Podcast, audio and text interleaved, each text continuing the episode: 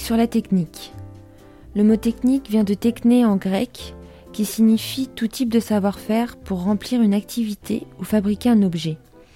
Il s'agit d'avoir une méthode, un ensemble de règles. Quels sont les apports de la technique pour l'homme?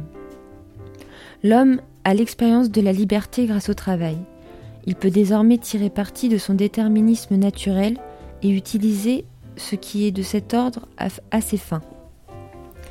Descartes reprend cet argument dans le discours de la méthode.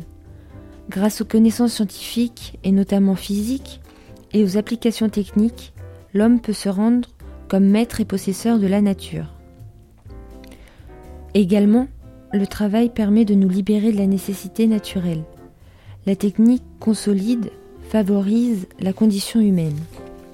Voltaire, dans le poème Le Mondain du recueil Mélange, reprend également cet argument. Il vante la supériorité de l'époque et des progrès techniques qui rendent possible le commerce, l'abondance, le luxe.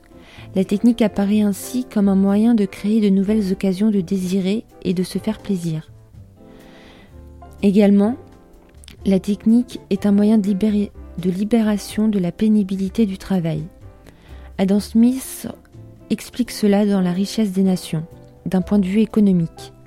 La technique est libératrice car c'est un gain de temps et rend les tâches plus faciles. De plus, la technique permet des avancées extraordinaires comme par exemple en médecine. Mais la technique pose des problèmes moraux quant à l'existence humaine. Hans Jonas relève ces problèmes dans Une éthique pour la nature. La technique compromet les conditions de l'existence humaine et remet en cause la supériorité humaine.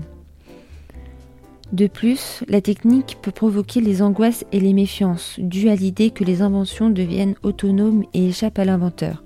Cette idée est reprise dans la littérature par Mary Shelley dans Frankenstein.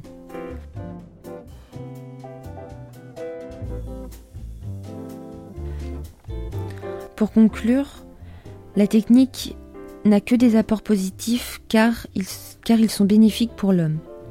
Tous ces aspects négatifs sont en fonction de l'attitude de l'homme quant à la technique. C'est donc l'homme qui peut être dangereux et non pas la technique.